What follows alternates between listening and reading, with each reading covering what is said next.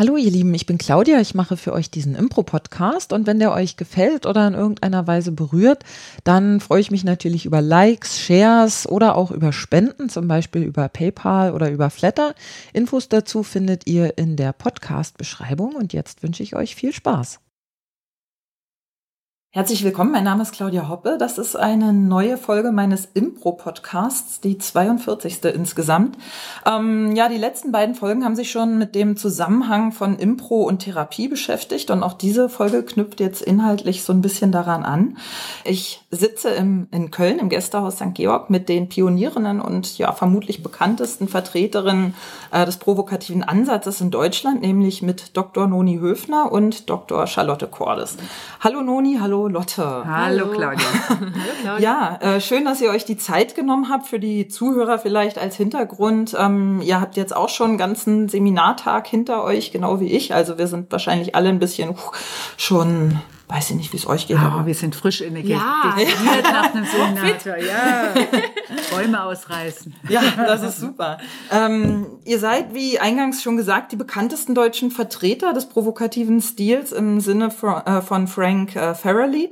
Und ähm, bevor wir in das Thema einsteigen, würde ich kurz gerne was zu euch fragen, nämlich erstmal, wo kommt ihr her? Wen möchtest du erst? Das ist mir ich Alter, zuerst. Alter vor Schönheit. Schönheit vor Alter. wir können auch sonst. Wir kommen, wir kommen beide aus München und sind Mutter und Tochter. Also ich bin die Tochter Du, du bist, bist, die Charlotte Cordes, ich bin die Charlotte Cordes und ja. bin die Tochter und die Noni Und ich bin die Noni Höfner. Die Mama. Genau, genau, La Mama. Aus München. Ähm, du auch aus München, Noni? Also gebürtig? Also gebürtig bin ich aus Tübingen, mhm. bin aber jetzt schon seit über 50 Jahren in München. Also ich bin ja schon steinalt. Ich bin 1965 nach dem Abitur nach München gegangen zum Studium der Psychologie und habe dann ab ja ab da eigentlich in München gelebt, ja, ohne unter ja mit einer kurzen Unterbrechung mal. Aber ich habe dann einen Münchner kennengelernt nach drei Jahren. Meinen und, Papa. Jawohl und den geheiratet und Münchner können nur in München leben. Deswegen bleibe ich da auch. Du bist auch noch mit ihm zusammen, muss man dazu ja, sagen. Das, das ist ja heutzutage auch. 50 Jahre, oh nee, ja. furchtbar.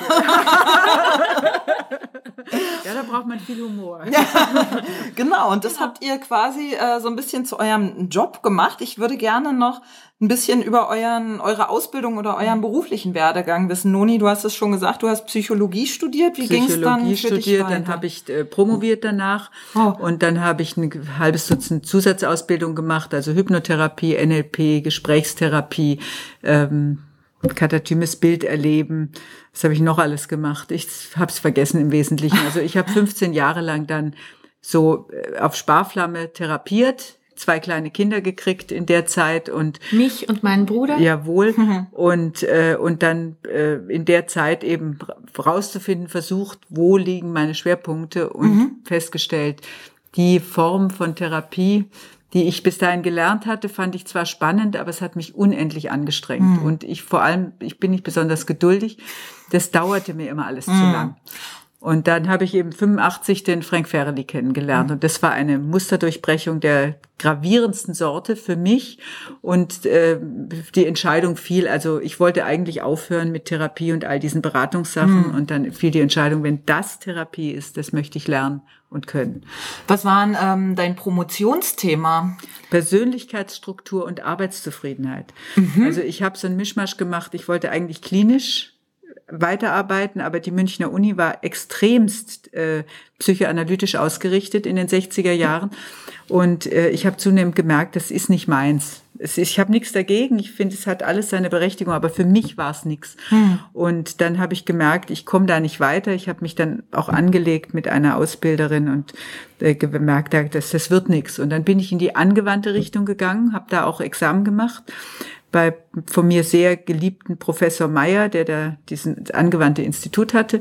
Und danach bin ich wieder äh, zurück, wollte ich ganz in die klinische Richtung und habe da erstmal was versucht, das klappte nicht und dann bin ich wieder zurück zum Professor Meyer, der mich gerne als als Doktorand hatte und habe diesen Mischmasch gemacht aus klinisch und und angewandt. Also mhm. Persönlichkeitsstruktur und Arbeitszufriedenheit hieß, es gibt bestimmte Jobs und nicht jeder man kann nicht sagen, das ist ein toller Job für jedermann, sondern der eine findet den Job super und der andere findet ihn zum Kotzen. Ja. Und das hat mich interessiert und da habe ich dann Fragebögen und Untersuchungen gemacht und so. Cool. Das Spannendes Thema. War ein spannendes Thema, ja, kann ich so sagen.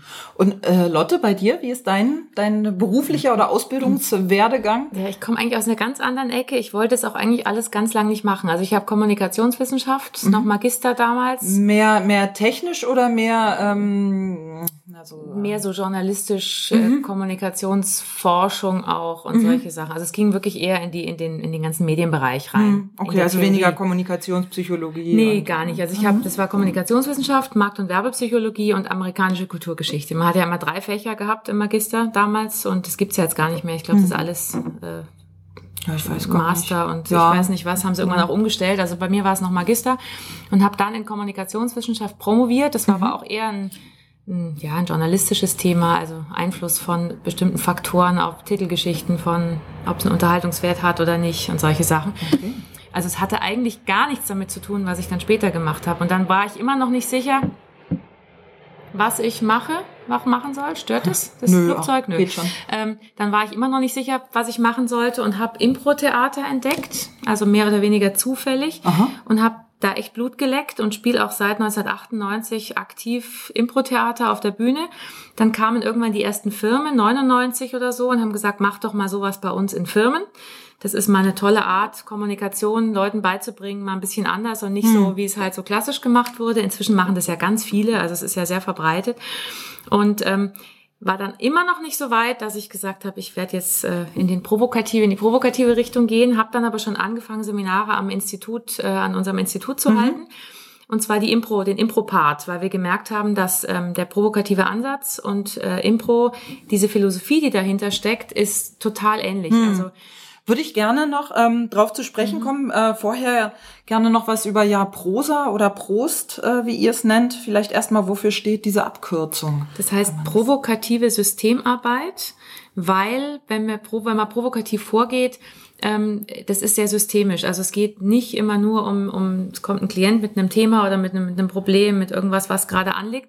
Und meistens hängt es mit dem ganzen System zusammen. Also es ist wirklich ein systemischer Ansatz, wobei, ähm, also der Frank Farrelly, der war eigentlich schon systemisch, bevor es, bevor, das, der Begriff systemisch überhaupt auftauchte. überhaupt gab. Also der hat in den 60er Jahren schon immer äh, das Umfeld mit einbezogen, ob das jetzt äh, physisch mit reingeholt wo, wurde im Sinne von der Partner, der die Mutter, weiß ich was, oder ob das einfach virtuell anwesend war, dass, dass er immer Wert darauf gelegt hat, du mit deiner speziellen Problematik, was hat es für eine Wirkung auf dein Umfeld? War äh, Und Schüler Carl Rogers, ne? war ja also Mitarbeiter. Der war in einem, in einem psychiatrischen Krankenhaus und da hat der Carl Rogers auch gearbeitet und der, der Frank war Mitarbeiter in diesem Krankenhaus und hat und hat die ähm, hat mit den Patienten aus den geschlossenen Abteilungen erstmal streng gesprächstherapeutisch gearbeitet.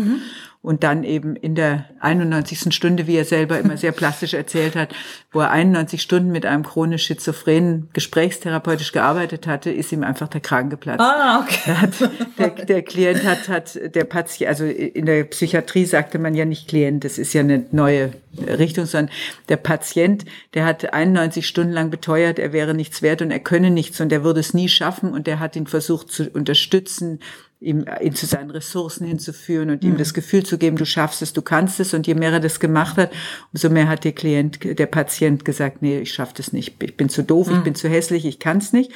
Und in der 91. Stunde sagte der Frank, das war die Geburtsstunde der provokativen Therapie, weil er da gesagt hat, okay, ich gebe ihm recht, Sie haben recht, Sie schaffen es nicht, Sie sind zu doof, Sie sind hässlich, Sie werden hier nie rauskommen aus der geschlossenen Abteilung. Ich bin ganz Ihrer Meinung. Und das für ihn Verblüffende war, er konnte einfach nicht mehr. Und dieser Patient, der richtete sich dann auf und fing an, massiv zu widersprechen, sagte, Moment mal, ich kann das und fing an aufzuzählen, was er alles kann. Und da dachte der Frank, mein Gott, ich bin auf eine Goldader gestoßen. Also das so rum probiere ich es jetzt mal. Ja. Und hat dann sensationelle Ge- Erfolge gehabt mit dieser provokativen Therapie in der Psychiatrie. Der hat also wirklich viele Patienten, die lebenslang eigentlich in der Psychiatrie bleiben sollten, chronisch schizophrene, manisch-depressive, auch wirklich Kriminelle, also Mörder, Kinderschänder, Vergewaltiger, hat er aus den geschlossenen Abteilungen raus provoziert. Und das ist ein ganz wichtiger Punkt, weil oft, wenn man provokative Therapie, provokative Beratung, Coaching hört, dann ähm, es schwirrt, glaube ich, immer noch rum. Das lese ich auch manchmal, dass das ja nur was ist für so kleine Problemchen, nur als Einstieg und so weiter. Und um mal aufzulockern am um Anfang. Mal aufzulockern. Gell? Und das ist wirklich mhm. nicht so. Man hat, man kommt sehr schnell ans Eingemachte, ähm, sehr schnell an die Emotionen und ähm, es hat lange, langanhaltende Veränderungen zur Folge, sehr oft. Und das ist das Faszinierende, was, was mir nach wie vor wahnsinnig Spaß macht. Ich lerne immer noch dazu, obwohl ich das jetzt schon seit, weiß nicht, 18 Jahren, 17 Jahren jetzt auch schon aktiv mache. Hm. Also ich bin da auch äh, dann irgendwann habe ich gemerkt, das macht wirklich Spaß und habe hab ein Seminar übernommen, was was Noni nicht machen konnte. Hast gesagt, das machst du und ich so um ja, Gottes ich, Willen. Ich war schon besetzt an den Wochen. Und dann habe ich eine Nacht drüber geschlafen und habe das gemacht und das lief gut. Ich wollte auch erst keine Live-Demos machen, weil Live-Demos sind ja immer schon ein Risiko und ich dachte, das macht soll lieber Noni machen in ihren Seminaren. Dann haben die mich aber echt gezwungen, mehr oder weniger. Die wollten es halt mal sehen. Und dann dachte ich, äh, okay, dann probiere ich es aus. Und es hat super funktioniert. Und so bin ich da reingewachsen, im Prinzip reingerutscht. Und ich mache es heute noch wahnsinnig gerne. Ich habe inzwischen auch einige Zusatzausbildungen dann gemacht. Mhm. In, also EMDR, die Trauma-Ausbildung habe ich gemacht. Und Was ist EMDR? EMDR ist, ähm, oh Gott, in drei Eye Worten. Movement Report Pro Eye Movement Desensitization Reprocessing. Ja, so ah. Wingwave ist eine, Ab, eine Weiterentwicklung mhm. von EMDR. Mhm. Ah, okay. Ja, oder nicht Weiterentwicklung, also eine, also so eine Ab, ja, die haben das, die haben das verwendet, was ja, auf dem EMDR, oder? Ich weiß nicht gar nicht genau. Es ist, äh, es ist eigentlich was Ähnliches, aber mhm. EMDR ist ein geschützter Begriff. Mhm. Genau, deswegen. Was ähm, bei der äh, Provo bei, oder beim provokativen Ansatz, glaube ich, besonders ins Auge fällt, ist, dass da die Leute, die Klienten und auch der Therapeut sehr viel lachen. Also es hat was mit Humor zu tun. Ähm, warum ist das hilfreich? Also es ist ja ihr? so, ähm, muss man auch erklären, beim, wenn man provokativ vorgeht, dann ähm, versucht man den Klienten dazu zu bringen, dass er über seine eigenen Stolpersteine lacht. Also wir machen uns nicht lustig über den Klienten und wir lachen ihn auch nicht aus, sondern ein Kürzel ist vielleicht ganz schön, das hat, das hat die Noni in den 80er Jahren entwickelt, das LKW, also wir, das liebevolle Karikieren des Weltbildes des Klienten. Das ist eine ganz Kurzform, was das eigentlich ist. Hm. Wir steigen ein in das Weltbild des Klienten an den Stellen, wo er feststeckt und persiflieren ähm, das, was er da macht, ganz übertrieben mit idiotischen Lösungen und also karikieren das. Noch, noch mal betont, ja. ja. Wir persiflieren und karikieren nur die Bereiche, genau. wo er sich ein Bein stellt und wo er feststeckt. Nicht jedes, was er glaubt und, mhm. und seine mhm. Überzeugung, sondern nur, wo eine Überzeugung, ein Glaubenssatz, eine Verhaltensweise, ein Gefühl ihm im Weg steht, sich weiterzuentwickeln. Und, äh, und das auch oft äh, Dinge als Entschuldigung herangeführt, das kann ich nicht, weil und so weiter und so weiter. Und das versuchen wir so zu persiflieren, dass der Klient diese Sachen, wo er sonst feststeckt, wo ihm der Rauch aus den Ohren kommt oder, oder Angst entsteht, dass er diese Dinge selber das Absurde erkennt und drüber lachen hm. kann. Und da ist das L ganz wichtig, das Liebevolle. Das heißt nicht, dass man den Klienten lieben muss, sondern dass man wirklich diese ganz wohlwollende, empathische Grundhaltung dem Klienten gegenüber hat, dass man ihm alles zutraut, also jede Art der Veränderung, dass er aus dieser Sackgasse selber rauskommt. Also zutraut. man sollte ihn lieben, nicht sexuell, sondern genau. Also man sollte ihn wirklich Wertschätzung. Genau. Und, genau. und das ja. ist echt ein wichtiger Punkt, weil wenn man provokativer Ansatz hört, dann ist das erste, was oft kommt, so, ah, das ist, das mache ich auch schon. Das hm. ist ja, ich, ich, ich hau die in die Pfanne und ich bin ätzend und so. Das ist es eben gar nicht. Es ist mhm. wahnsinnig wohlwollend. Nonverbal ist man unglaublich empathisch und verbal wird man dann provokativ. Ja, ja. im Sinne von, dass man die Ängste, Befürchtungen, ähm, Stolpersteine, die Dinge, die der Klient denkt, warum er sich nicht ändert, dass man die äh, persifliert und ausspricht und sich mit dem Klienten gemeinsam drüber lustig mhm. macht. Aber das ist für mich die wertschätzendste Vorgehensweise, die ich hier kennengelernt habe, weil man gleichzeitig zeigt, das dass nur man an die Ressourcen macht. glaubt. Ja, ja genau. nur mhm. man darf es wirklich nur machen, wenn man überzeugt ist, dass der Klient in der Lage ist, sich zu verändern und die Ressourcen mhm. hat. Ja. Wenn ich den Klienten selbst wenn ich ihn mag und sympathisch finde, aber wenn ich ihn für arm und hilflos halte, dann, ja, dann ist mhm. das, ist das keine Basis, um provokativ zu werden, mhm. sondern ich muss ganz fest überzeugt sein, der schafft's alleine. Denn eins der Ziele ist, dem, die, den Klienten wieder die Kontrolle über sein Leben zu geben mhm. und die, die Selbstständigkeit, Selbstverantwortung, Selbstverantwortung äh, zu mhm. triggern. Und was ein wichtiger Punkt ist, also der Humor ist das Herzstück. Ja. Und zwar warum auch? Erstens, dass man über sich selber lacht und da ist ja das Lachen am schwierigsten, wo man feststeckt. Aber oh ja. äh, das, das Herzstück ist es auch, weil er, weil, weil da so viel Emotionen drin sind. Und wir mhm. versuchen die emotionale Energie, die ein Klient aufwendet, um seine Symptomatik zu behalten. Mhm. Um sein, die, die äh, Klienten haben immer so das Gefühl, mach mal das weg, aber ich will mich eigentlich nicht hm, ändern. Mir einen Pelzer, mach mich ja, nicht, mach mich genau. nicht nass. Reparier das Problem, genau. aber ich will Aber ich bleib so, wie genau. ich bin.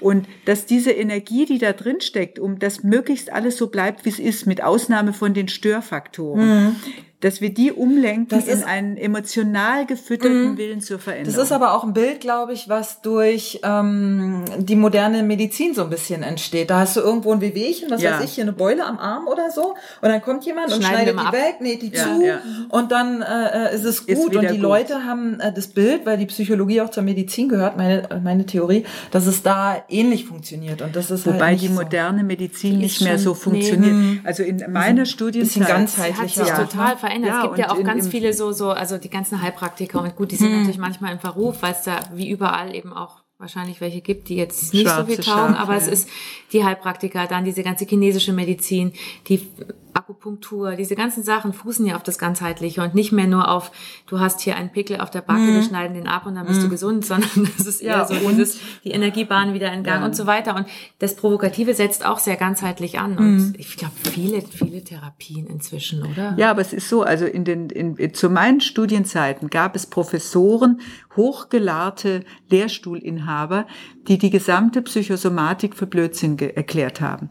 Und das ist inzwischen eben nicht mehr so. Also es gibt ja inzwischen, äh, ich meine, wenn dir gerade ein Lastwagen das Bein abgefahren hat, dann ist mit der Psyche nicht so viel los. Aber, aber prinzipiell ist es so, dass man fast jedes, jede Krankheit auch hinterfragt, was für ein Psychostress steckt mhm. da dahinter? Wo steckt die, einer gerade in der Klemme und, und hat deswegen vielleicht Hautausschläge oder entwickelt sonst irgendwelche Fragt man da auch schon, Symptome? wisst ihr das zufällig äh, nach diesem sogenannten sekundären Krankheitsgewinn in diesen Ansätzen oder guckt man nur, gibt es irgendwie Stress bei, bei oder Provokativen oder, jetzt oder nee, meinst, genau in der, in der Medizin, in der Psychosomatik. Ich glaube, das kommt auf das kommt auf den Arzt an oder den Psychiater. Hm. Ob der ich das glaub, manche kann. manche machen das, hm. manche nicht. Das kann ich gar nicht, können wir gar nicht so genau sagen. Aber ich, beim Provokativen ist es eben so, dass wir wirklich immer gucken, ähm, was könnte der Klient von seinem, seinem Symptom haben. Hm. Ja. Und wir, wir mhm. fragen ihn da nicht, sondern wir gucken wirklich, was macht er und begeistern uns dann dafür, dass er das unbedingt weitermachen soll, weil wenn er das aufhört, dann wird ja die Welt zusammenbrechen. Also ja, und dann fallen eben ganz bestimmte Vorteile weg. Hm, genau. Und das ist das, was das du sagst, der sekundäre Krankheitsgewinn. Und mhm. wenn man den mal ans Licht zerrt und dem Klienten klar macht, ähm, du hast ja was davon, wenn du so bleibst, ich bleib bitte dabei. Und dann ist es ganz wichtig, quasi hinterm Komma die Nachteile zu erwähnen, die so ein Symptom hat, die weiß der Klient ja auch schon. Aber dass man das nochmal deutlich macht und dann aber sagt, nee, bleib lieber dabei, denn die Vorteile, die du hast, sind ja bedeutend wichtig. Hm. Das Ziel ist immer, dass der Klient anfängt, selber zu differenzieren. Also wenn man so mit Klienten redet und aber die Grundhaltung hat, du schaffst es selber, hm. dann fangen die an, selber zu differenzieren. Wenn ich dem die ganze Zeit gut zurede und sage, du kannst es, du schaffst es, doch alles ganz easy und ist doch wunderbar, dann werden die Klienten oft sehr pauschal. Nee, bei mir geht es nicht. Mach ich nicht. Geht nicht, ja, aber ja, ja aber das ja. Das nennt aber. man Widerstand gegen den Therapeuten genau. oder Berater. Und was wir versuchen, ist den Widerstand gegen die eigene Selbstständigung genau. hm. zu provozieren. Das, das ist die eigentliche Provokation. Diesen Widerstand und dieser Widerstand muss emotional ähm, und geladen sein, weil eine reine Erkenntnis, was ich eben im Studium auch noch gelernt habe, dass man den Klienten zur Einsicht bringen muss. Und wenn er es mal kapiert hat mit dem Kopf rational, dann wird er sich ändern. Und meine Erfahrung ist, das ist Unsinn. Mhm. Man muss den, eine emotionale Unterfütterung schaffen, eine emotionale Energie, die sich dann die, äh, als Widerstand gegen die eigene Selbstschädigung richtet. Und dann, und das ist ja der, das, das Faszinierende daran, dann braucht man auch keine 300 Stunden, sondern dann reichen ein, zwei Mal, ich mache mal maximal fünf Stunden bei mit irgendwas, mhm. die reichen, um den Klienten äh, dazu zu bringen, dass er plötzlich selbstständig und dauerhafte Veränderungen herbeiführt und da auch dahinter steht. Und wirklich auch, da ist ja was drin, dieser Lustgewinn für den Klienten, wenn er plötzlich merkt, ich mache was anderes und da passiert was, was mir was positiver, was positiver ist, was ist. Ja, und da kommt, genau. da kommt, eine, das ist mhm. diese, diese Verhaltenslust, das, das weiß man ja auch von Kindern. Wenn die irgendwas schaffen und denken, ah, ich habe was Neues geschafft, das ist ein solcher Lustgewinn und das, mhm. den gleichen haben die Klienten und die haben plötzlich dann das Gefühl, ich habe wieder Kontrolle über was, wo ich bisher dachte, ich bin nur ein Opfer. Mhm. Also da passiert ganz ja. selbstständig auf Dauer was, was ungeheuer mhm. befriedigend ist, ist aber auch befriedigend für uns als Berater, ja, weil man merkt, meine Güte, man kann es ja sehen, wie mhm. schnell da plötzlich Dinge getriggert und in Gang gebracht werden, auch selbst von Klienten, die vorher schon äh, tonnenweise Therapie gemacht haben. Wir kriegen manchmal auch Mails dann wirklich noch, also oft ist es nicht gleich so, dass die wissen, was sie als nächstes tun, sondern die schreiben uns dann vier Wochen später und sagen, boah, also ich, ah, oder ein Jahr später ein manchmal. Jahr später, boah, da ist echt was passiert Ja, und ja. ähm, ich komme jetzt nochmal mit was anderem so. Ihr macht es ja, also vor allem Noni, jetzt schon relativ lange. Ähm, gibt es sowas wie ein übergeordnetes Ziel oder eine Mission oder eine Vision, die ihr verfolgt mit dem provokativen Ansatz? Für wen? Für den Klienten oder Nee, für, für den die- Therapeuten? Für die Welt. Für die Welt, genau. Was meinst du? Also so meine Vision ist, äh, Also ich sage immer, ähm, meine, meine Vision ist es, ähm, das möglichst zu verbreiten und es möglichst vielen Leuten als Werkzeug oder als Haltung, als Met- Methode ist es eigentlich nicht. Es ist wirklich eine Geisteshaltung an die Hand zu geben, weil ich denke, es ist wirklich ein tolles, ein tolles, ein toller Ansatz, ähm, wo man schnell bei Klienten an, an Sachen rankommt, wo man vielleicht sonst länger brauchen würde. Also das ich einfach Und es ist, es ist, es ist sehr, sehr viel weniger anstrengend wie Ja. alles andere. Und man Weil man mit die Verantwortung Ja. vom ersten Moment an dem Klienten gibt. wieder, wieder Genau. zurückgibt. Also Klienten kommen ja, legen dir ihr Problem in den Schoß und sagen so, jetzt mach, Mach du und reparier das bitte. Und dann lehnen sie sich zurück und warten, was man ihnen für kluge Ratschläge gibt. Und wir geben das sofort schon einfach implizit. Du kriegst von mir nicht die Lösung, sondern die findest du selber. Das sagt man so nicht, aber das kriegen die Klienten die Botschaft laufend. Und damit gibt man dem Klienten die Verantwortung von Anfang an zurück. Und das ist so, so viel weniger anstrengend als dieses, also für mich war es so. Ich kann dieses, ich dieses professionelle mich zurückhalten und ich sehe ja, was da abgeht. Und dann darf ich es nicht sagen, weil der Klient muss ja ganz langsam dahin geführt werden und es dann selber rausfinden. Puh, das kann ich nicht. Das Und dauert das Schöne, zu das. Schöne ist, man kann es wirklich mit allem kombinieren. Also wir haben oft äh, ähm, Teilnehmer in Seminaren, die sagen, oh, wenn ich jetzt, mir macht das so Spaß, aber jetzt gleich komplett provokativ werden, dann sagen wir immer, müsst ihr gar nicht. Also nehmt am Anfang euren Lieblingsklienten, da ist das L da, das Wohlwollen. Und über und guckt mal, ob ihr vielleicht in dieser einen Stunde einmal provokativ werdet, weil euch vielleicht ein Bild dazu einfällt. Und das ist sehr entlastend für den, für den Berater, weil die dann sagen, ah ja gut, dann habe ich nicht so viel Stress. Und sobald die Stress haben, fällt ihnen eh nichts mehr ein. Und dann wird es automatisch mehr, wenn man Bock drauf hat. Die kombinieren es mit anderen Sachen. Ich kombiniere es auch oft mit dem Klopfen oder mit, mit EMDR und sowas. Also man kann das wirklich alles mischen. Also wenn, um auf deine Mission nochmal zurückzukommen, habe ich gerade drüber nachgedacht. Also ich fände es unglaublich schön, ich, ich bin kein Missionar, aber es wäre für mich unendlich befriedigend, wenn die Welt mehr Humor entwickeln würde über ihre eigenen Spinnereien. Denn wir sind ja nun, das, ich bin aber weit davon entfernt, dazu bin ich einfach zu alt und abgeklärt zu glauben, dass das zu meinen Lebzeiten noch passiert. Aber der, einfach die Tatsache, ich finde den, den Satz von Konrad Lorenz so schön, der gesagt hat, es wird doch immer gesucht nach dem Missing Link zwischen dem Affen und dem Menschen. Und der Konrad Lorenz, dieser berühmte Verhaltensforscher, der war ja Nobelpreisträger sogar, der hat gesagt, das Missing Link zwischen dem Affen und dem Menschen sind wir. Und dann denke ich immer, ja, der hat so recht, denn wir sind so noch mit so vielen Absurditäten und, und Spinnereien behaftet. Und meistens entstehen die Probleme egal, weltweit dadurch, dass die Menschen sich selber nicht mehr mit Humor sehen können. Die ne setzen sich absolut und dadurch entstehen Kriege und dadurch entstehen Glaubensauseinandersetzungen. Äh, ich habe den einzig wahren Gott, nein, ich habe ihn und so weiter und so weiter. Also wenn man sich ein bisschen relativieren könnte und sehen könnte, was wir eigentlich für eine absurde Spezies sind, also das Missing Link im Grunde genommen, und über sich selber lachen könnte, dann bin ich überzeugt, dass die Welt ein besserer Ort wäre. Aber davon sind wir weit entfernt. Aber Da arbeiten wir ansonsten, ja, aber das ist doch, ein, ein kleiner Beitrag dazu. Mini, Aber mini, ansonsten mini äh, haben wir keinen missionarischen Eifer Nee. im Sinne von ähm, alle Leute, alle Therapeuten und alle Klienten müssen in den Genuss dieser fantastischen Sache kommen, sondern wir, wir bieten es an, wir versuchen die Begeisterung zu übertragen, die wir dafür haben. Aber wenn jemand für sich entscheidet, nee, das ist nichts für mich, dann sage ich, okay, du weißt es, du kennst es jetzt, dann muss es, muss kein Mensch muss das machen. Aber es begeistert uns, also mich begeistert es extrem, Ja, dass seit total. der Frank nach Deutschland gekommen ist, was Mitte der 80er Jahre war, als ich ihn dann kennenlernte.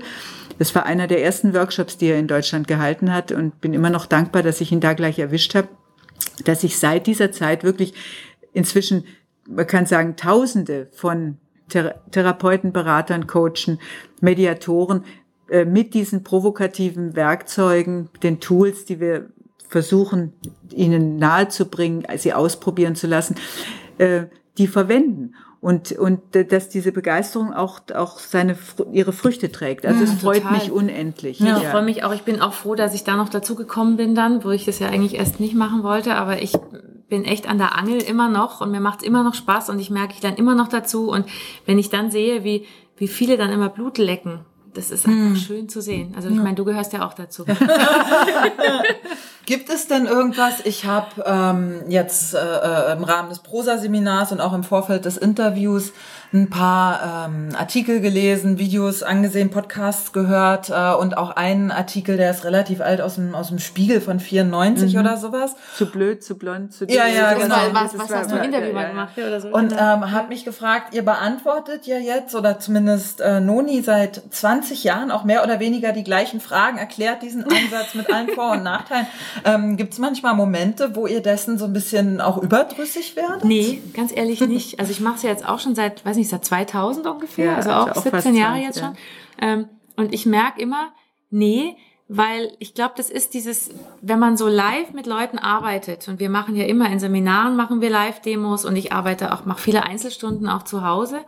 Ähm, das ist zwar klar, wenn so Fragen kommen, da kommen schon ähnliche Fragen, aber ich, ich merke das so, weil mir das selber so Spaß macht und dann macht mir das nichts aus, es zu beantworten, weil ich merke, hey, ich, mir fallen immer wieder neue Antworten ein, das verändert sich auch. Ich lerne auch da wieder, es kommen auch nicht immer nur die gleichen Fragen, aber so ein paar kommen immer, das stimmt. ähm, und trotzdem denke ich mir, nee, ich möchte es ja auch denen erklären. Die Vorbehalte verstehe ich auch, die viele haben, wenn sie es zum ersten Mal hören. Und dann fallen mir manchmal andere Beispiele dazu ein und so. Also mich, mich langweilt das überhaupt nicht. Und das liegt sicher auch an der Arbeit Also mir an geht es auch so, dass ich das ja nun wirklich schon, äh, also seit über, seit 32 30. Jahren, also seit 85. Ich habe sofort angefangen, so zu arbeiten und habe am Anfang natürlich nicht wirklich äh, kapiert, was ich da mache, weil, weil Frank Ferrelli hat seine Arbeit nicht wirklich erklärt. Der sagte, er war Professor auch an der Uni und hat Studenten ausgebildet und, und mit denen Sachen gemacht und hat gesagt, also ich, ich bin diese, dieses akademische Zeug leid. Der hat immer in Bildern und in Anekdoten erklärt. Und ich bin ein Mensch, ich hab, bin gewohnt, auch was zu analysieren und zu verstehen und und äh, dachte aber, das, ich werde es schon irgendwann kapieren und habe einfach, ich habe einfach mal gemacht und habe natürlich da auch alle möglichen äh, Fehler gemacht. Aus Fehlern lernt man ja eine Menge. Und dann habe ich angefangen Bücher drüber zu schreiben, weil wenn man Bücher schreibt, kapiert man es auch noch besser und Seminare gegeben. Und ich lerne immer noch, so wie die Leute das sagt, ich lerne immer noch dazu, wenn wenn eine Frage kommt, die ein bisschen anders formuliert ist, als bisher war, Dann dann, dann, dann, dann So. merke ich plötzlich, ich, ich, ich entdecke sehr oft, auch in dem Seminar jetzt hier wieder, Hm. dass ich plötzlich Prinzipien klarer formuliere. Ich, ich weiß sie zwar, aber ich habe sie vielleicht in der Form noch nicht gesagt. Was immer wieder, das machen wir in jedem Interview, in jedem Podcast, ist einfach das LKW. Weil das ist so griffig, das, das, das, das kann man sich merken und du kannst immer Bezug nehmen auf das L, auf das Liebevolle. Und Liebevolle eben im Sinne, der, der äh, äh, Klient ist sympathisch, er ist er ist, hat die Ressourcen, er ist stark, er ist mündig, er weiß, er kann sein Problem lösen, er braucht nur eben einen Anstoß. Wir sind Katalysatoren, um diese Energien freizusetzen, aber wir, wir liefern nicht die wasserdichte Lösung, die ihn dann in die Erleuchtung Und treibt. ähm, nochmal zurück zum, zum, weil du sagst rational und emotional, das ist ja bei uns auch so schon, wir machen sehr viel zusammen, teilweise, also natürlich auch sehr viele Seminare getrennt, weil wir das gar nicht alles zeitlich schaffen. Wir arbeiten sehr gern zusammen und wir haben ja auch unterschiedliche Zugänge. Ja, ja. Also ich bin, ich bin, ich bin eigentlich, ich bin nicht so ein oberstrukturierter wie Sie, sondern ich bin wahnsinnig intuitiv. Mir ja, helfen du bist diese nicht so analytisch. Nee, überhaupt ja. Mhm. nicht. Mir helfen diese Strukturen, also um sie weiterzugeben, aber ich, ich handle sehr intuitiv und merke Mhm. manchmal, da passieren Sachen, wo ich dann gar nicht verstehe, was da passiert ist und die Klienten sagen, boah, das hat jetzt aber reingehauen. Und so, Aha. und ähm, Interessant, Du bist, ja. du bist, also ich Ja, glaub, aber du bist während ich arbeite, bin ich auch nicht auch? analytisch, Nee. sondern also wenn wenn der Klient Aber kommt, das habe ich aber. Ja, ja. also das habe ich gelernt. Also ich glaube schon, dass ich, dass mein Zugang, auch wenn ich mit Klienten arbeite, dass da mein Hirn automatisch äh, Strukturen erkennt. Hm. Da bin ich gut drin, das weiß ich. Ich kann auch gut organisieren. Ich habe eine ich habe eine Fähigkeit. Der, der, mein Mann sagt immer, du wärst ein guter Jurist geworden. Also ich, ich, Ich nicht. Ja, ich kann, ich kann Strukturen erkennen, ich kann, ich kann Wirkungsweisen sehen und so weiter und so weiter. Aber wenn ich mit dem Klienten arbeite, dann lasse ich mich auch so von, von meinem, von meiner Eingebung treiben. Was, also ich kontrolliere mich da nicht und sage, das, das sage ich jetzt nicht und das tue ich jetzt nicht. Jedenfalls nur wenig. Also ich, ich überlege mir schon, was ich sage. Das muss ich sagen. Aber ich habe, ich bin also ich habe einen anderen Zugang als die Leute. Das ist mir auch Wir immer wieder ergänzen uns klar. da Wir ergänzen uns So. da Ja. sehr gut. Und ich glaube auch gerade im Seminar, dann du kommst immer mit anderen Erklärungen als ich, aber dies, das ergänzt sich. Und wenn wir es alleine halten, dann kriegt man halt einmal die Lotte in Reinkultur und einmal mich. Gibt es denn einen Unterschied in eurem Stil zu dem von Frank Farrelly? Sagen wir mal so, ich glaube, die Haltung ist identisch, ist komplett gleich, aber wir sind einfach für andere Menschen. Und das ist auch, das ist das, was wir auch immer sagen. Also jeder Mensch ist anders und kann das, wenn er die Haltung verinnerlicht hat, macht es jeder auch ein bisschen anders, was auch wichtig ist. Also Wie beim Impro. Wie beim Impro, wie beim Impro, da ist der Bezug. Ja, es ist genau, Ja, wirklich, ja, geschlagen. absolut, wie beim Impro, genau. Weil man, man natürlich, ich meine, jeder ist, ist ein Individuum und es wäre auch fatal, wenn jetzt jemand sagt, ich kopiere jetzt genau das, was Hm. der Frank macht. Das, das würde überhaupt nicht funktionieren, dann wird es eine Masche. Sondern man muss diese Haltung, die innere Haltung, die dahinter steht, begreifen, verinnerlichen, mit, mit, vielleicht erstmal mit Regeln und Bausteinen und die wieder vergessen, aber dass man das irgendwie Hm, ja meistens infiltriert. der Weg, Beim so, Impro ne? ist es genau das Gleiche. Da hat Ja. man ein paar Regeln, die man lernt, äh, nicht abblocken und was weiß ich alles. Und, und dann vergisst man die wieder und dann macht man es ganz viel. Und dann kommt das eigene mit rein und, und dann, dann, dann geht der Flow irgendwann los. Ja. Nicht immer, es geht auch manchmal nicht, aber es ist beim, beim Provokativen genauso. Manchmal läuft es halt besser, manchmal schlechter. Und da aber wirklich diese Wahrnehmung zu schärfen, beim Impro und beim Provokativen hinzugucken, im Moment, was da passiert und damit zu spielen. Das ist, Inspiriere den Partner und lass, Lass dich inspirieren. inspirieren. Das ist genau das Gleiche. ja Machst du auch Impro, Noni? Also ich nicht meine, auf der Bühne. Nicht ja, auf der doch, Bühne. das Okay, kann ja? ich jetzt gar Aha, nicht sagen. Ich aha. mache es tatsächlich auch auf der Bühne, aber in einem ganz anderen Kontext. Also ich mache ja dieses Kabarett in, Hm. in der Lach- und Schießgesellschaft inzwischen seit 2005, also auch schon seit zwölf Jahren. Da hast du viel improvisierte Und Elemente Da drin, habe ich ja. Mhm. improvisierte Elemente drin. Also ich gehe ins Publikum und, äh, und fra- befrage das Publikum zu bestimmten männlich-weiblichen Stammesweisheiten. Mhm. Und es ist wirklich faszinierend. Also ohne, ich, mein Ziel ist auch auf, auf jeden Fall, die nicht vorzuführen. Also, dass die Ganz nicht, wichtig. nicht lächerlich gemacht werden irgendwie, sondern es ist faszinierend, was die, die, äh, das Publikum da manchmal für Lacher produziert im Sinne von wirklich geistreichen, witzigen und sehr spontanen Antworten zu bestimmten Fragen. Und das ist für mich auch, das, das gehört bei dem Kabarett mit zum, zum Spannendsten an diesen Abenden. Ich stehe ja da allein auf der Bühne äh, über zwei Stunden und gehe dann immer wieder ins Publikum. Äh, und, und diese, diese Impro-Elemente sind für mich klasse. Aber ich spiele nicht Impro im klassischen Sinne, dass ich, dass einer wir Gruppe oder Gro- sowas. Stücke und äh, Ja. Das mache ich. Das macht die Leute. Ah ja, genau. genau. das würde mich mal interessieren. Ähm, also wie, du hast gesagt, du bist, hast 98 angefangen mit Impro. Genau. Wie kam es denn dazu?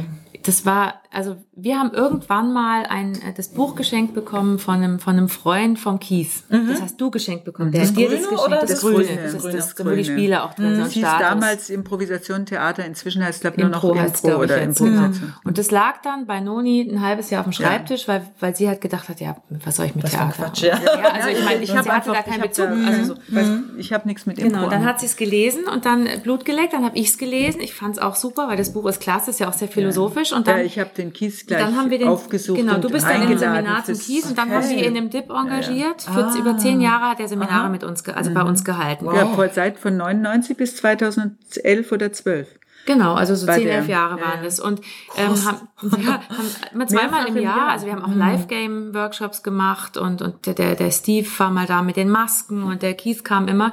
Und irgendwann hatte der keine Lust mehr, so viel zu reisen, hat gesagt, er kommt nicht mehr. Und da, und ich habe bei dem, nach dem ersten Kies-Workshop gedacht, ich möchte spielen. Ke- Kennen die sich, ähm, äh, Farrelly und Nee, Keith nee, Johnson? aber die haben sich ungeheuer füreinander interessiert. Ah, denn beide haben haben sich nie getroffen. äh, bei uns gewohnt. Also wenn Workshops waren, Ja. haben die bei uns gewohnt. Und der Kies hat immer gefragt, was macht der Frank? Und wollte immer wissen, was wir da machen. Und der Frank wollte immer wissen, was war der Kies. Sie waren fast ein bisschen eifersüchtig aufeinander. Ich weiß gar nicht, ob die, ob die sich wirklich verstanden hätten, Das aber sie weiß ich, die waren zu unterschiedlich, was, was, der andere macht. Ja. Und die waren auch beide sich einig, dass, dass das, was, was der andere macht, dass das sehr wertvoll ist und dass es zusammenpasst. Da waren sie sich einig. Aber der, der Kies, der wollte auch immer mal den Frank kennenlernen und der Frank den Kies, aber es, es hat nie geklappt und ich glaube auch, es wäre keine gute Idee gewesen. Ich bin mir auch nicht sicher, es sollte nicht, sein. Nee, ich glaube auch. Und äh, äh, Lotte, bei welcher Gruppe spielst du jetzt? Ich bin bei Impro Goes Loose. Also mhm. ich habe lang bei einer anderen Gruppe gespielt, bin aber jetzt seit, also wir haben uns jetzt spezialisiert ein bisschen drauf auf so auf so längere Formate, auf sehr frei. Wir haben auch diese Live-Story-Elemente, also wirklich Lebensgeschichten zu nehmen aus dem Publikum, die mit einzubauen, was wir auch in Workshops teilweise machen. Also es wird nicht therapeutisch auf der Bühne, aber es geht uns auch immer darum, dass die sich alle wohlfühlen. Es gelingt uns, glaube ich, auch ganz gut. Wir haben jetzt echt eine tolle Truppe. Ich mag die alle wahnsinnig gern. Es gibt Wie viele seid ihr? Wir sind vier. Vier. Mhm. Vier Leute und, ähm, und ein Musiker halt immer noch dazu. Genau. Und das macht echt Spaß. Und wo hast du angefangen oder bei wem oder bei ich welcher hab, Gruppe? Ähm, bei Eva angefangen. Eva. Also deshalb ah. Für Arme, die spielen so. in Braunhofer. Und habe damals auch, also das, da ging es los nach diesen ersten Workshops. Wir haben dann auch bei, bei, bei Fastfood einen Workshop gemacht und dann, also ich bin immer so ein Macher, ich gründe dann immer Gruppen, weil ich mir denke, das ist mir jetzt alles zu langsam und es braucht Leute. Und dann, dann habe ich mit einem anderen zusammen, wir waren beide so Macher, haben gesagt, komm, wir machen jetzt eine eigene Gruppe und haben dann eine Gruppe gegründet und wir dachten erst, das machen wir halt so nebenher und das hat die, hat wirklich lange, also die spielen auch immer noch, das ist echt super und ähm, und dann habe ich irgendwann auch gesagt, ich möchte noch mal was anderes machen und dann haben wir weiter und so habe ich dann diese andere Gruppe gegründet und so. Ich, ich muss aber spielen, also ich kann nicht gar nicht, deswegen hm, so. ja. kennst du wahrscheinlich auch. nee, auf, auf jeden Fall. Und neben ähm, dieser Brücke, was wir vorhin schon gesagt mhm. haben, mit der Haltung, die Skill zu verinnerlichen beim Impro wie beim Provokativen, wo seht ihr noch Parallelen oder Gemeinsamkeiten? Zu, zum Impro und ja, so. ja also es ist wirklich, es ist das, das Lust am Scheitern ist bei beidem drin. Also wenn mhm. man sich beim provokativen Stress macht, dann fällt einem nichts mehr ein. Das heißt, da auch, ich schieße in den Busch, guck, ob ein Hase rausspringt. Also ich mache ein Angebot dem Klienten, schieß rein, behaupte was und wenn der nicht reagiert, mache ich was Neues.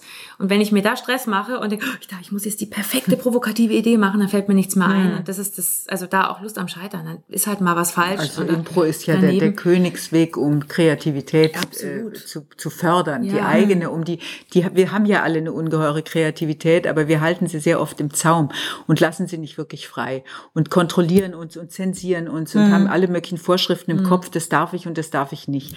Und beim, äh, also wenn, wenn du das, das Impro verinnerlicht hast, sehr happy when you fail, also ist ja schöner eigentlich als Lust am Scheitern. Bleib ja, fröhlich, wenn es daneben geht. Mhm. So, ja. Das auch, das fang, so. fang nicht an, dich zu geißeln, wenn, wenn du was nicht klappt, sondern mach halt was anderes, mhm. ja. Aha, okay, hat nicht geklappt, juhu, mach ich was anderes. Kein Problem. Aber diese, diese ganze Grundhaltung, dass du komplett beim Klienten bist. Im Moment. Im, im Moment, im Hier und Jetzt. Mhm. Ist, diese provokative Ansatz ist eine Hier und Jetzt Vorgehensweise sehr prozessorientiert, sehr lösungs- und zielorientiert, aber mhm. Lösung und Ziel und sind ausschließlich Sache auch, des ne? Also du bist nicht genau. im Kopf, das funktioniert nee. beim Impro ja auch nur mittelprächtig, ja. wenn ich mir einen Plan mache ja. und überlege, genau, wo soll Planung die Geschichte hingehen und dann darauf gar nicht, spiele. Genau, ja, und beim, genau. beim Provokativen ist es ähnlich, ne? wenn ich es richtig verstanden habe. Ja, wobei das, das ist eine starke Musterdurchbrechung für für Profis oft ist. Denn äh, die meisten sind gewohnt, ja, ja. eine Strategie und jetzt, aha, jetzt ist das Problem. Dann wird es erstmal eingekreist, um was geht's und dann machen wir eine Zielvereinbarung und dann eine Strategie und dann, und dann gehen wir diese Strategieausführung an. Und das, das kann, funktioniert ja auch. Aber, ja, aber, aber es, nicht. In, wenn man provokativ arbeitet, mhm. läuft es nicht auch so. Nicht. Beim nee, beim Impro, Impro funktioniert es auch nicht. Und wir versuchen ja, diese Projekt wie ein Flughafen plant. Ja, ja, dann sollte man, ja, ja, aber auch nicht immer. Ja. Wie wir nennen jetzt keine Namen. Ja. genau, genau. Und und was ich ähm, was ich auch so frappierend fand jetzt nach euren beiden Workshops, was auch noch eine Parallele ist, ist dieses Behaupten und nicht Fragen, weil mhm. Coaches und Therapeutinnen und Berater, die fragen ja immer ganz viel. Dann gibt's noch zirkuläre Fragen und diese mhm, Fragen und da, da, da. Und ähm, weil dieses Behaupten und Bewerten, es ist ja, da ist ja auch eine Bewertung immer drin. Das ist ja als Therapeut und äh, Coach verpönt. Und das ja, ist ja mit der Bewertung sehr vorsichtig. Also hm. die Bewertung innerlich, wenn du wenn du irgendwas behauptest, du behauptest ja Dinge, von denen du glaubst. glaubst. dass der Klient sie ja. glaubt oder glauben könnte. Und nicht deine Meinung. Nicht also deine du, Meinung. Also genau, wenn du wenn wichtig. du das innerlich bewerten würdest hm. und würdest sagen, also das, äh, das ist ja wirklich der allergrößte für einen Idiot und was für ein Schwachsinn, dann geht der Schuss nach hinten. Dann wird's ätzend. Ja, aber du sagst die Sachen in überspitzter und übersteigerter Form, sprichst seine Ängste aus, alles in übertriebener Weise, von denen du glaubst, der Klient könnte es denken. Also es ist die die Grundhaltung ist wertfrei. Hm. Aber du nimmst Angebote an, wie beim Impro. Der Klient ähm, führt dich inhaltlich von Satz zu Satz weiter Im Prozess übernimmst du aber die Führung, indem du ihm immer wieder überraschende Sichtweisen hinknallst, wo er so denkt, oh, huch, wo kommt das jetzt her? Und dich nicht mit so einem vorgefertigten Reportage darauf vorbereiten kann, ich werde das sagen und dann wird der Therapeut das sagen und dann sage ich das und dann enden wir da und dort. Das ist einfach zu steril also in dem wie beim Impro, das funktioniert ja. auch nicht, wenn nee, du auf der Sehr Bühne assoziativ. Genau, ja, absolut, genau, absolut, genau. Absolut. Aber eben assoziativ im Sinne von, dass du nicht in deinem eigenen äh, Requisitenspeicher dich aufhältst, sondern assoziativ, dass du den Klienten immer im Zentrum behältst mit deinen ganzen Antennen auf Empfang und immer assoziierst, was könnte bei dem was will der mir eigentlich sagen? Was steckt da dahinter? Wo ist dessen Motiv, dass er sich so ein Stolpersteine in den Weg legt? Mhm. Und dann findest du tausend Gründe, warum er das weitermachen soll, rätst ihm dazu und die Provokation liegt darin, dass man gleichzeitig sagt, äh, du, du bist eh zu alt, zu dick, zu doof, weißt du, wie in dem Spiegelinterview, mhm. du kannst dich sowieso nicht mehr ändern. Und in irgendeinem Winkel seiner Seele fürchtet es der Klient auch. Der denkt, ich stecke jetzt schon so lang fest und kriege keine Änderung hin. Vielleicht kann ich gar nicht, ich würde aber aber so gerne raus. Und deswegen hat man einen großen Teil der emotionalen Energie des Klienten auf seiner Seite. Denn die Klienten, die kommen und die Geld bezahlen dafür, die wollen zu einem auch. Experten, die haben die Schnauze voll von mhm. ihrer Symptomatik. Mhm. Nur sich da jetzt wirklich den Arsch in die Gänge zu kriegen, auf gut Deutsch, und, und äh, aktiv zu werden. Das ist riskant und das ist anstrengend Klar. und das, das möchte ich lieber nicht. Also ich, hm. ich der Experte soll Stichwort Wachstumsbremsen. Ne? Genau, ja. genau. Hm, genau. Ähm, wieso sollten Prosa-Therapeuten oder Berater, Coaches, Klienten, wie, äh, nee, Klienten nicht. die können ja auch machen. Ja. Warum sollten die eurer Meinung nach Impro machen? Also unsere Erfahrung ist, wir haben ja ähm, schon 2000 das Seminar Impro und Prosa mit ins Programm aufgenommen. Improsa. Improsa, Improsa. genau. Impro und Prosa, Improsa, Prosa, Impro. Improsa ähm, ist lustig. Improsa ja. ist ganz lustig, ja. Weil wir gemerkt haben, dass die, die praktisch ähm, auch Impro machen, denen fällt das Provokative dann leichter, weil sie genau dieses Lust am Scheitern, sei im Moment, das wird trainiert, wenn du mm. Impro übst. Das mm. ist ja das, was du dauernd dann übst, so hingucken und nicht Nein sagen und nimm die Angebote an und spiel damit. Und wenn die machen das dann ständig. Also wir machen nach wie vor viele Impro-Seminare auch bei uns und merken immer, die, die das gemacht haben, das sagen den, die einfach. Das sagen die selber. Die, ähm, denen fällt es dann noch ein Tick leichter provokativ zu werden, Dem weil sie eben sich nicht mehr so viel Stress machen. Und die sind normale, spielerischer, wäre noch ja, so meine ja, Hypothese. Leichter, das wird leichter. Ja, genau. Das Ganze ist ja, du, du spielst ja eigentlich, du jonglierst ständig mit diesen Sachen und das mhm. ist ja das, was auch so Spaß macht und deswegen ist es nicht anstrengend. Aber ich will jetzt mal sagen, also die zu uns kommen ja eben die, die Fachleute, die andere beraten im weitesten Sinne und äh, die merken dann, auch das, was sie sonst gemacht haben, wird einfacher und weniger angestrengt. Einfach mhm. diese, den, den Druck rauszunehmen, den sich die meisten machen, weil sie diese, die Definition des Klienten übernehmen. Der sagt, du löst, ich zahle dir Geld und du wirst jetzt mein Problem lösen. Mhm. Und dann strengen sie sich an wie die Hölle, um das, das, dieser, dieser Forderung gerecht zu werden. Ja, und das Hauptsächliche, was der Klient dann spürt, ist die Anstrengung. Ganz ja. oft. Und nicht das, was dann inhaltlich rüberkommt. Mhm. Also dieses, ja. was wir ganz oft auch in Seminaren sagen, ihr müsst euch wohlfühlen, wenn ihr das macht. Wenn ihr irgendeine Masche macht, wenn ihr euch unter Druck setzt, dann spürt der Klient nur das mhm. und sonst nichts.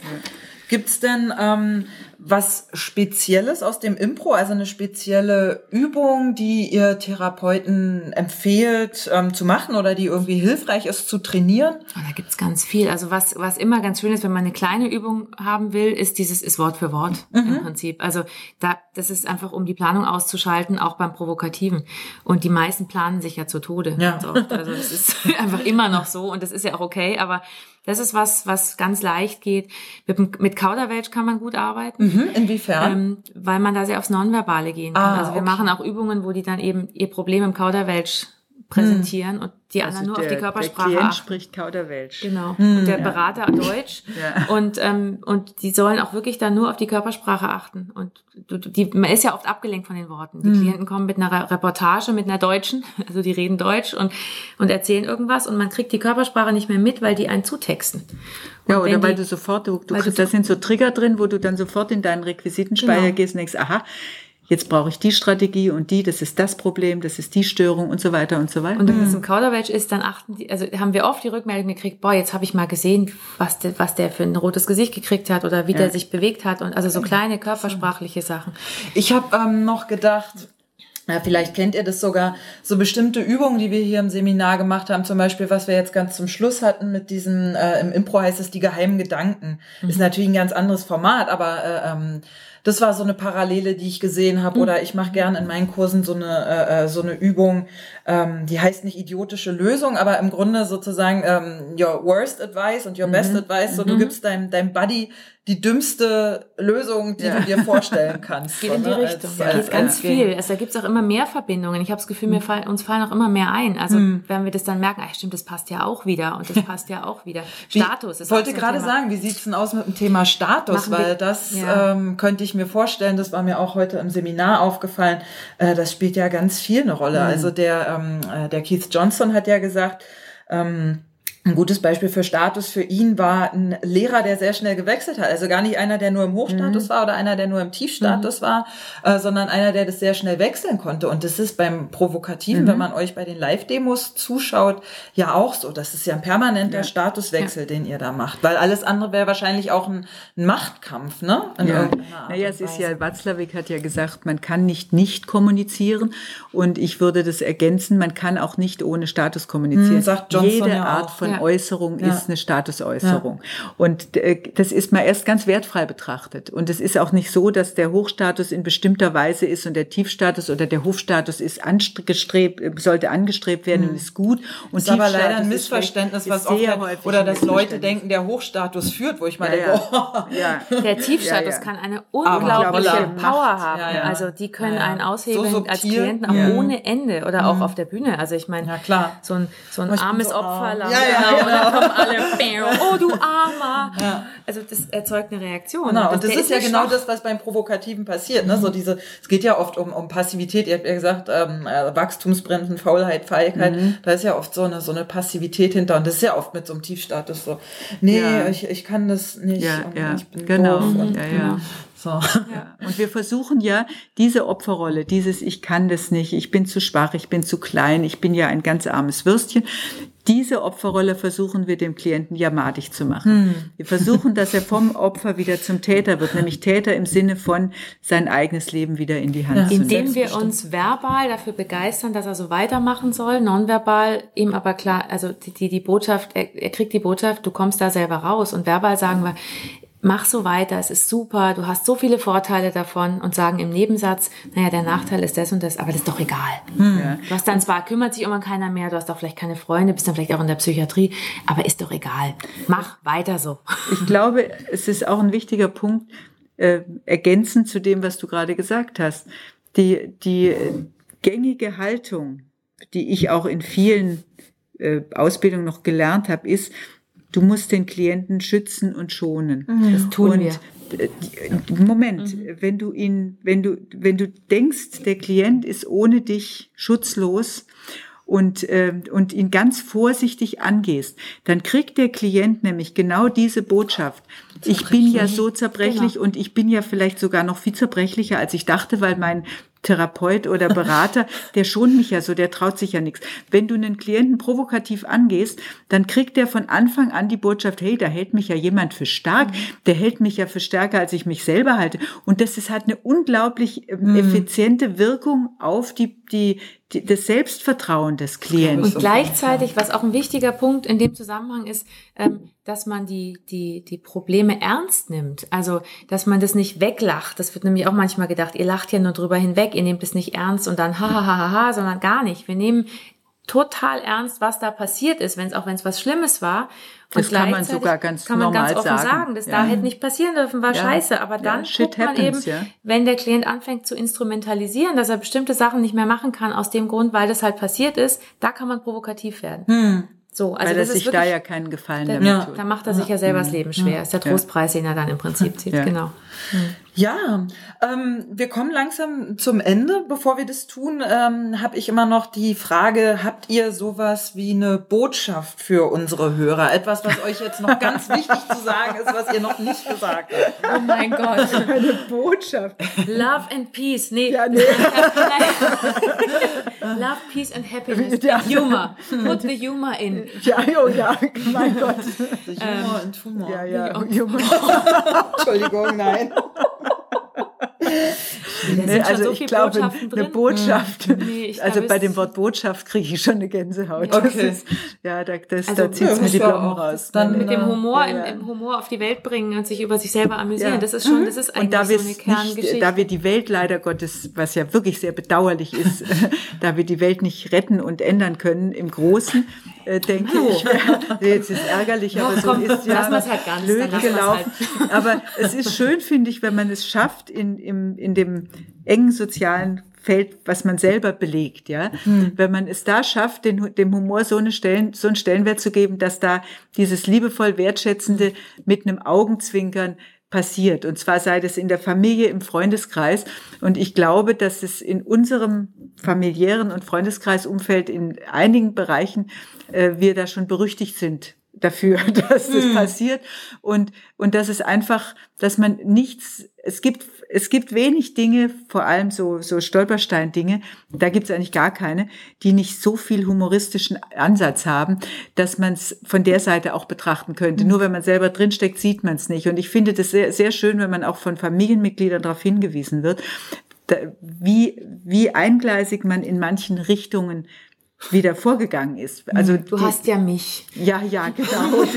Du erziehst das mich ist ja auch, interessant, ja, ja. Ne, dass ihr als Mutter-Tochter-Gespann so gut funktioniert. Ich könnte mir das mit meiner Mutter ja. gut anderes Thema. Ich glaube, glaub, die wenigsten könnten das, aber wir machen das jetzt schon so lange und wir haben, glaube ich, wir haben auch Reibereien immer wieder. Aber wir weißt haben, du, wenn ich, das Mikrofon ausgeschaltet ist, dann, dann werde ich wieder geschlagen. Dann wird's richtig rabiat. Weißt du, dann werde ich ihr sagen, dass sie wieder genau. alles falsch gemacht hat. Gang, ja, äh, genau. Zum Zimmer lang so. ich mag es nicht.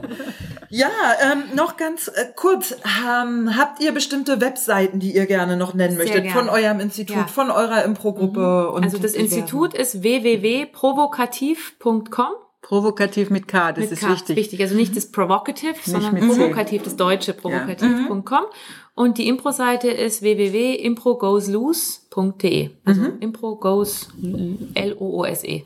Englische. Also, Genau, und äh, gibt es noch sowas wie nächste Veranstaltungen, wo Leute euch sehen können? Also sowohl Kabarett als auch Impro, als mhm. auch natürlich Seminare, die jetzt ja. öffentlich Also sind. Kabarett, das, äh, ich habe nächsten Sonntag einen Kabarettauftritt, aber Sag mal das Datum. Das Datum ist der 24. September. Dann und dann noch mal eins im Oktober, ah, das weiß ich deswegen. In München? In München, mhm. in der Lach- und Schießgesellschaft. Der Oktobertermin weiß ich deswegen auswendig.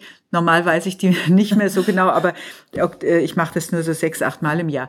Äh, Im Oktober, am 22. Oktober, das ist nämlich unser 47. Hochzeitstag. Oh, ja. Yay. Yay, yay, yay. Mhm. Und am Hochzeitstag stehe ich auf der Bühne. Das werde ich das ist auch. Ist doch nicht schlecht. Ja. Zerrst du dann den Mann mit darauf? Der ist, der ist immer dabei. Der, ist, der, war, immer der hat in oh, sämtlichen, sämtlichen äh, Ehezerrüttungskabaretts, die ich seit 2005 gemacht habe, war der immer dabei. Ja. Auch wenn ich woanders war. In Hamburg war ich, in Österreich war, in der Schweiz. Seele. Mhm. Und er will, er besteht auch drauf. Er möchte immer dabei sein.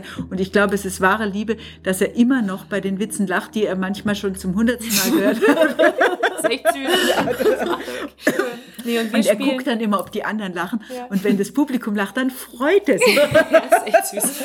Nee, wir spielen am, am äh, oh Gott, jetzt muss ich ja. gucken. Nee, warte mal, am Ah, ja, dann ja. Heute ist der 15. Ja, im November. Und ah. zwar am ähm, zwei Sonntage hintereinander. Einmal Impro alleine und einmal Impro mit meinem Chor zusammen mit den Dachschrägen.